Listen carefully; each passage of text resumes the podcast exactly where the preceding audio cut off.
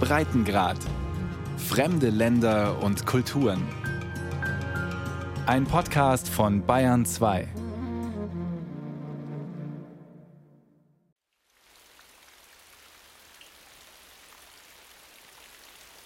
In Inverness gießt es in Strömen. Das hält James Mellows aber nicht davon ab, im Cockpit seiner Merlin's Magic die Vorzüge der kleinen Segelyacht zu preisen.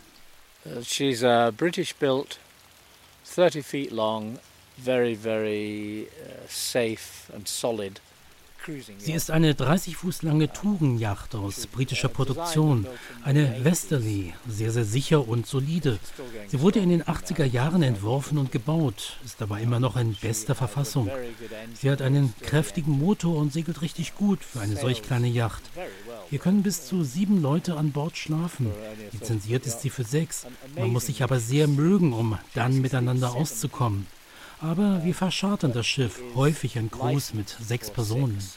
So we can get six people on board. I think you have to know each other quite well in order to, to be happy with, certainly with seven, uh, but, uh, but six people, we've had a lot of charters now for, for six people. Diesmal sind es nur vier, die mit der Merlin's Magic den kaledonischen Kanal durchqueren wollen. Eine Woche lang, zusammen auf schlanken acht Metern, mehr Zeltplatz als Kreuzfahrtatmosphäre.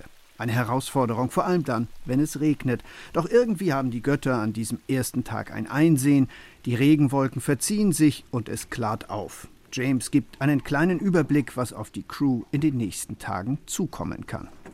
Loch Ness, which is, as you know, is 24 miles long or thereabouts. Loch Ness ist etwa 24 Seemeilen lang und kann richtig wild werden. Der See ist sehr dem Wetter ausgesetzt und besonders am Nordostende kann es stürmisch werden. Da steht manchmal eine ziemliche See, hohe Wellen. Man braucht dann eine sichere Yacht, um dort zu segeln.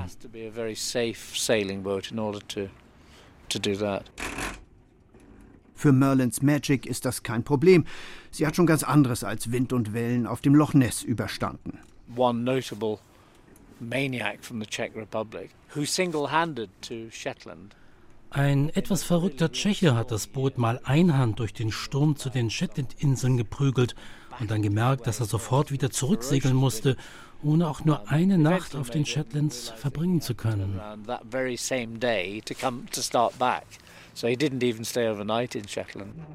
Verglichen damit ist der kaledonische Kanal, der die drei Seen Loch Ness, Loch Olch und Loch Lochi verbindet, und die schottischen Highlands von der Nordsee bis zur irischen See durchschneidet, eher etwas für seglerische Anfänger. Auf den schmalen Kanalabschnitten ist an Segelsätzen ohnehin nicht zu denken, da muss der Motor ran.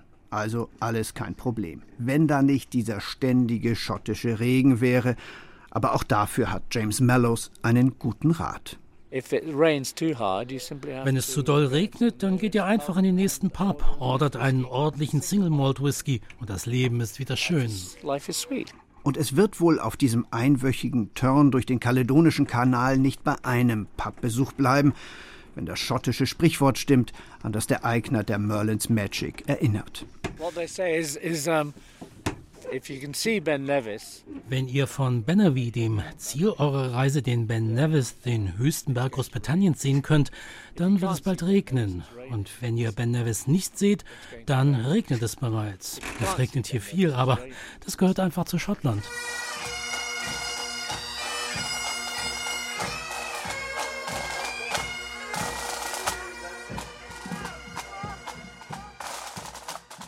Muirton Lock, Muirton Locks, This is Merlin's Magic. Merlin's Magic. Over. Die Versuche der Merlin's Magic Crew, den Liegeplatz in der Seaport Marina von Inverness zu verlassen und in die erste Schleuse des Kaledonischen Kanals einzufahren, schlagen erst einmal fehl. Der Schleusenwärter der Mioten Loks antwortet nicht. Aus dem Funkgerät ertönt nur ein Knarzen. Lunchtime. Es ist zwar schon halb drei, aber die Mittagspausen der Schleusenwärter auf dem Kanal scheinen recht flexibel zu sein. Erst um halb fünf kann die Merlin's Magic und der Motor in die erste der vier Schleusenkammern einlaufen. In der Schleusenkammer wird der Motor ausgeschaltet. Die Crew treidelt die Yacht von Kammer zu Kammer, zieht das Schiff an Vorder- und Achterleine vorwärts. Das Ganze dauert etwa eine Stunde, dann öffnet sich das letzte Schleusentor zum Kanal. Der Motor springt an und die Merlins Magic fährt mit fünf Knoten der festgelegten Höchstgeschwindigkeit auf dem Kanal durch die Vorgärten von Inverness. Zeitlich wird es jetzt eng, denn vor dem angepeilten Liegeplatz in Dochgaroch liegen noch eine Schwenkbrücke und eine Schleuse und der Feierabend der Schleusenwärter steht kurz bevor. Aber dann die gute Nachricht über Funk, der Wärter macht die Tomnahurridge Bridge für die Merlins Magic noch einmal auf. Tomnahurridge Bridge, Tomnahurridge Bridge. This is Merlin's magic, Merlin's magic. Over. Merlin's magic, this is Tomnahurridge Bridge, go ahead, over. We are just approaching Tomnahurridge Bridge. Der Liegeplatz an den Dochgaroch Locks hat alles, was des Seglers Herz begehrt. Dusche, Toiletten und Landanschluss für den Strom. Und ein wunderbares Restaurant. Oakwood. Hier bringt man seinen Wein selber mit und genießt die schottische Küche.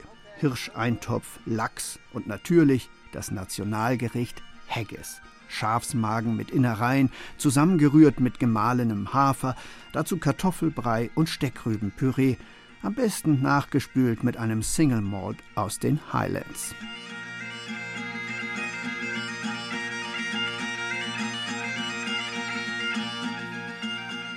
Von der Nordsee bis zur Irischen See sind es quer durch die Highlands fast 100 Kilometer mit 29 Schleusen, Brücken und vier Aquädukten.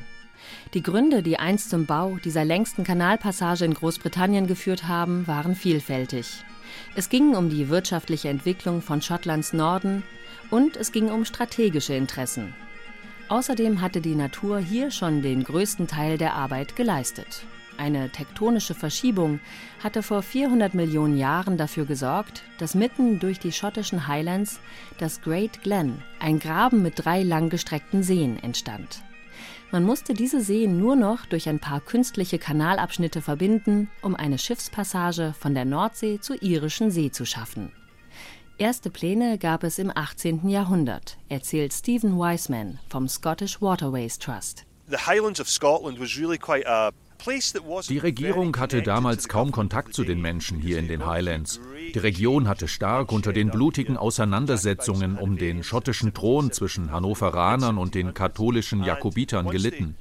Als die Hannoveraner die Jakobiter schließlich geschlagen hatten und deren Anhänger sich in die Berge zurückzogen, wollte die Regierung ein großes Projekt auf die Beine stellen, um die Menschen für sich zu gewinnen und Arbeitsplätze zu schaffen.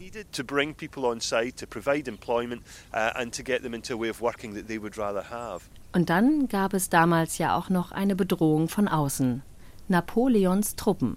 We were actually at war with Napoleon in France. And the military wir waren im Krieg mit Napoleon. Die Militärs wollten hier eine Passage schaffen, die sicher vor den französischen Schiffen war. Sie guckten auf die Landkarte, sahen das Great Glen und sagten, wir können doch einfach die drei Seen verbinden und so eine sichere Passage schaffen.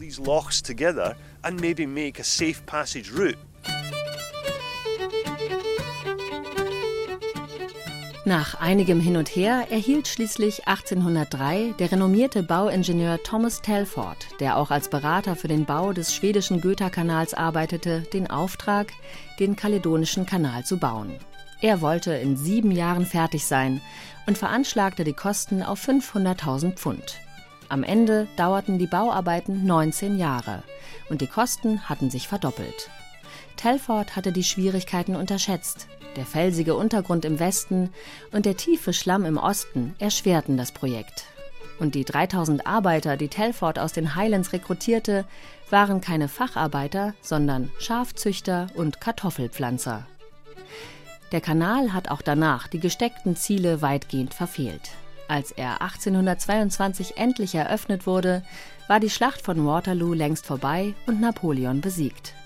Immerhin ersparte der Kaledonische Kanal lange Zeit den Heringsfischern die gefährliche Passage um Schottlands wilde Nordspitze.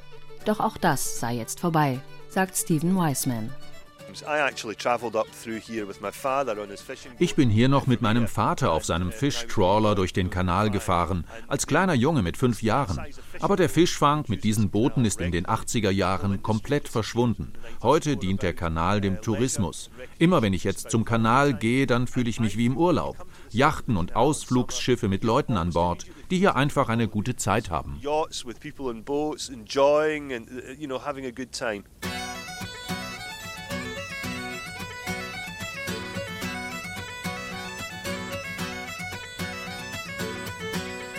Hinter den Dochgadoch Locks öffnet sich der Kanal zum Loch Ness, dem wasserreichsten See Großbritanniens. Die Merlins Magic braucht hier keinen Motor. Die Crew setzt das Großsegel und rollt die Genua aus. Und wie versprochen zeigt die kleine Yacht bei schwachem Südwestwind von vorn ihre hervorragenden Segeleigenschaften. Sie liegt gut auf dem Ruder und hat einen erstaunlich kleinen Wendewinkel, sodass die Crew schon am Mittag den kleinen Anleger am Urquhart Castle erreicht, wo sie nicht allein ist. Von Land her strömen Busladungen von Touristen auf die Burgruine zu, die malerisch auf einer kleinen Halbinsel in den Loch Ness hineinragt. From the west came the MacDonalds. Their ancestors were part Irish and part Norse. They had become the most powerful of the Highland Urquhart Castle ist Zeuge jahrhundertelanger Kämpfe zwischen den Highland Clans und zwischen Schotten und Engländern. Die Grants, die als letzter Clan hier residierten und loyal zu Maria II. und Wilhelm von Oranien standen, wussten sich nicht anders gegen die aufständischen Jakobiter zu wehren, als Urquhart Castle in die Luft zu sprengen. Seitdem steht die Burg als Ruine am Loch Ness. Vor dem Urquhart Castle wurde später ein Wesen besonders häufig gesichtet, das Loch Ness schließlich weltberühmt gemacht hat. Nessie, das Seeungeheuer. Das Loch Ness Ausstellungszentrum an der Uferstraße kurz vor dem Urquhart Castle erzählt die Entstehungsgeschichte von Nessiteras rhombopteryx.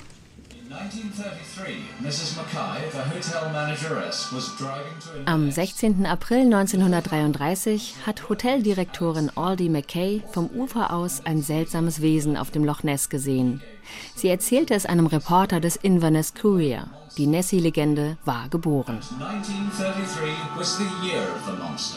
Schon Jahrhunderte zuvor hatte es immer wieder Berichte über seltsame Wesen im wasserreichsten See Großbritanniens gegeben, doch die sprachen meist von einem ungewöhnlich großen Fisch. Von einem Ungeheuer, das aussah wie ein schwimmender Dinosaurier, war erstmals nach Frau Mackays Erzählung die Rede. Ihr Hotel in Drumnadrochit beherbergt heute das Ausstellungszentrum. Jedes Jahr kommen zigtausend Touristen hierher. Die Ausstellung, die alles enthält, was die Nessie-Forschungen und Legenden jemals zutage gefördert haben, ist das Werk von Adrian Shine. Der 65 Jahre alte Engländer mit dem langen, zauseligen Bart hat Nessie zu seinem Beruf und Lebensinhalt gemacht. Seit mehr als 40 Jahren jagt er das Ungeheuer, auch mit einem U-Boot und Sonargeräten. Nach all seinen Forschungen und Erkundungen ist Adrian Shine heute sicher, es gibt kein Ungeheuer. And I have found in what I do es gibt zwar eine Grundlage für das, was viele Leute berichtet haben, das heißt aber nicht, dass es da große Tiere im Loch Ness gibt. Wenn wir nach 50 Jahren immer noch kein großes Tier gefunden haben, dann sind wir entweder ziemlich schlechte Forscher oder es gibt wirklich keins. Man kann nachweisen, warum auf diesem See seltsam geformte Holzteile auch gegen den Wind treiben können warum Spiegelungen an der Oberfläche normale Vögel zu Ungeheuern machen, warum Strömungen merkwürdige Wellen entstehen lassen. Adrian Shine ist nach all den Jahren der Jagd nach dem Ungeheuer zu dem Schluss gekommen, dass die Berichte über Nessie viel mit uns selber zu tun hätten. Wir hätten solche Ungeheuer einfach erfinden müssen, weil fast alle anderen Rätsel bereits gelöst seien. Der Nessie-Mythos sei aber auch eine Warnung, dass wir unsere eigenen Überzeugungen nicht zu ernst nehmen sollten. Loch Ness, perhaps at the end of the day, is a sort of a warning as to how seriously we should take our own belief in anything.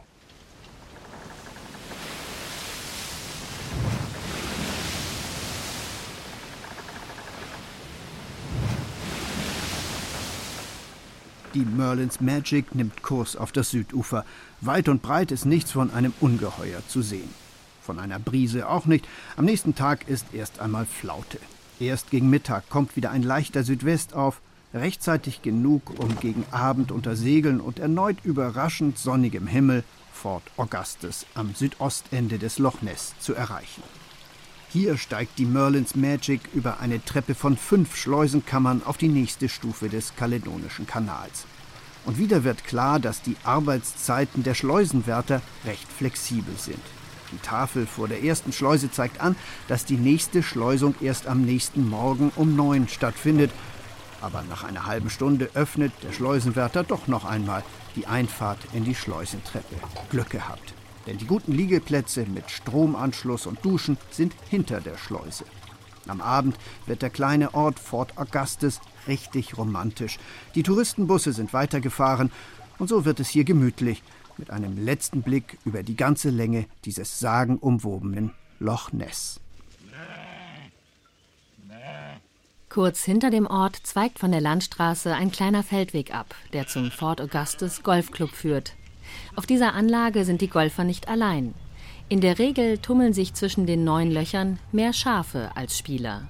Für Vorstand Alec MacDonald sind die Tiere ein Ärgernis. Die Schafe sind eine einzige Plage. Nachts schlafen sie auf der Terrasse vor dem Clubhaus und tagsüber scheißen und pinkeln sie überall hin. Sie hinterlassen zum Beispiel gelbe Flecken auf dem Green, weil sie mit ihrem Geschäft den Rasen verbrennen. Wir versuchen, die Schafe in die Berge zu treiben, aber sie kommen einfach immer wieder zurück.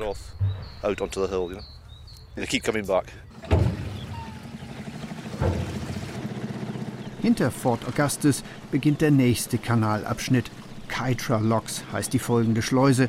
Und dort steht Linda Moore zusammen mit ihrem schon etwas betagten Golden Retriever und erwartet die nächsten Schiffe. July and August are the busiest. Uh, Im Juli und im August haben wir Hochsaison und dann noch einmal Ende September, Oktober zu den Herbstferien. Dann kommen die Yachten zurück, die über den Sommer an der Westküste gesegelt sind. Täglich schleusen wir etwa 35 bis 40 Schiffe durch den Kanal. Im vergangenen Jahr hatten wir insgesamt etwa 25.000 Schiffe. Viele davon werden von Profis geführt. Auf den Charterbooten sind aber häufig Touristen unterwegs, die schon nach einer kurzen Einführung auf die Fahrt gehen können. Um die Motorkreuzer zu chartern, braucht man hier ja nicht mal einen Bootsführerschein. Ich mag es überhaupt nicht, wenn die Touristen hier in meine Schleusenmauern knallen. Die sind schließlich fast 200 Jahre alt. Die Merlins Magic lässt auch diese Schleuse und die Schwenkbrücke heil, als sie in den nächsten See, den Loch Euch, einfährt.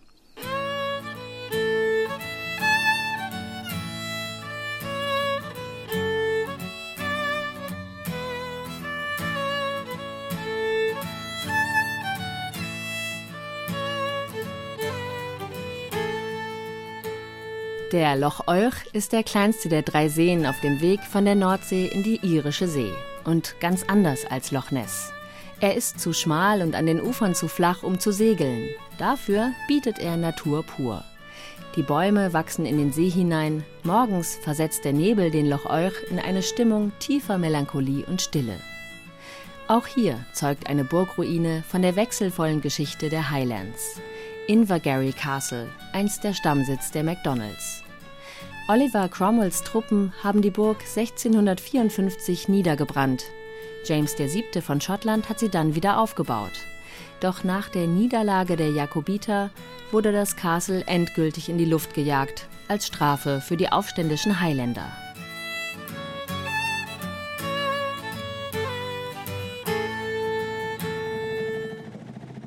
Die Merlins Magic ist jetzt noch genau eine Schleuse und eine Schwenkbrücke vom letzten der drei Seen, dem Loch Lochi, entfernt. Aber auch das kann dauern, denn der Schleusenwärter ist gerade beim Rasenmähen.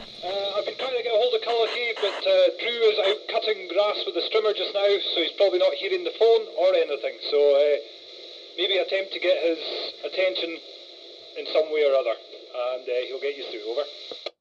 Doch irgendwann ist der Rasen an der Schleuse gemäht und die Leggenlocks gehen auf. Loch Lochi ist wieder breit und tief genug, um Segel zu setzen. Lissy, Nessys Schwester im Loch Lochi, lässt es kräftig gegen anwehen.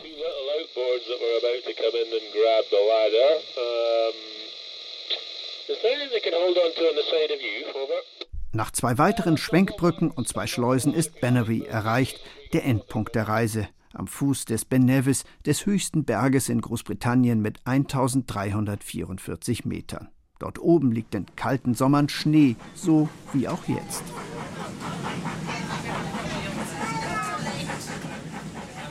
Im historischen Dampfzug The Jacobite ist es warm und trocken. Er fährt von Fort William hinauf nach Malik, einer der schönsten Bahnstrecken Europas. Besonders für Harry Potter-Fans. Denn dieser Zug ist aus den Filmen als Hogwarts Express bekannt.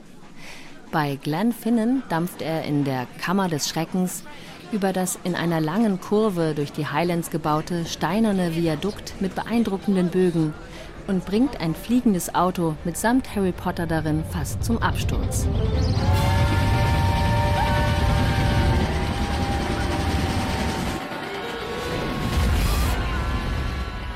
Harry Potter films have made it exceedingly popular. All the seven films uh, were filmed in the die Harry Potter-Filme, die alle hier gedreht wurden, haben Glenn Finnan bekannt gemacht. Es herrschte während des Drehs ein bisschen Hollywood-Atmosphäre. Die Stars haben wir allerdings nicht zu Gesicht bekommen. Es ist schade, dass viele Besucher nur kurz anhalten, einen Schnappschuss von der Brücke machen und sich gar nicht weiter für die Schönheit und die Geschichte dieses berühmten Viadukts interessieren. To take in the beauty of the place and the history of the place. Helge Harns und ihr Mann John Barnes betreiben das Eisenbahnmuseum im kleinen Bahnhof von Glenfinnan. Auf dem Vorplatz steht ein historischer Schlafwagen, in dem man übernachten kann, und ein ebenfalls historischer Speisewagen, in dem Lunch serviert wird. John Barnes hat den leerstehenden Bahnhof übernommen, als es Harry Potter noch gar nicht gab. Die Bahn brauchte die Gebäude nicht mehr und Barnes wollte hier die Geschichte der West Highland Railways dokumentieren. Eine Geschichte, die 1842 begann und viel mit dem Kaledonischen Kanal zu tun habe, erzählt Helge Hans. The first section um, of the line, the West Highland line, was built from Glasgow to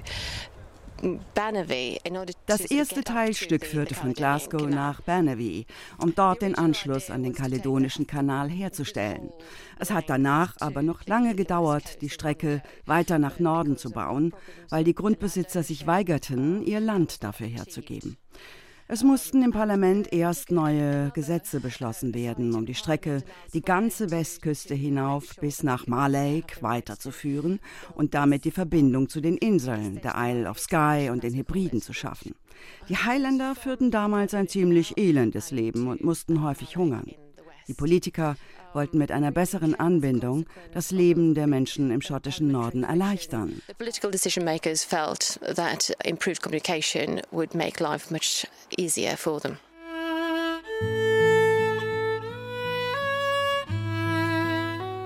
Zwischen Bannerby und der irischen See liegt am Ende des Kaledonischen Kanals nur noch die Neptunstreppe, acht Schleusenstufen, die hinab auf Meereshöhe führen, zu den zerklüfteten Fjorden und hinein in die wilde schottische Inselwelt. Für die kleine, aber seetüchtige Merlins Magic wäre auch das kein Problem.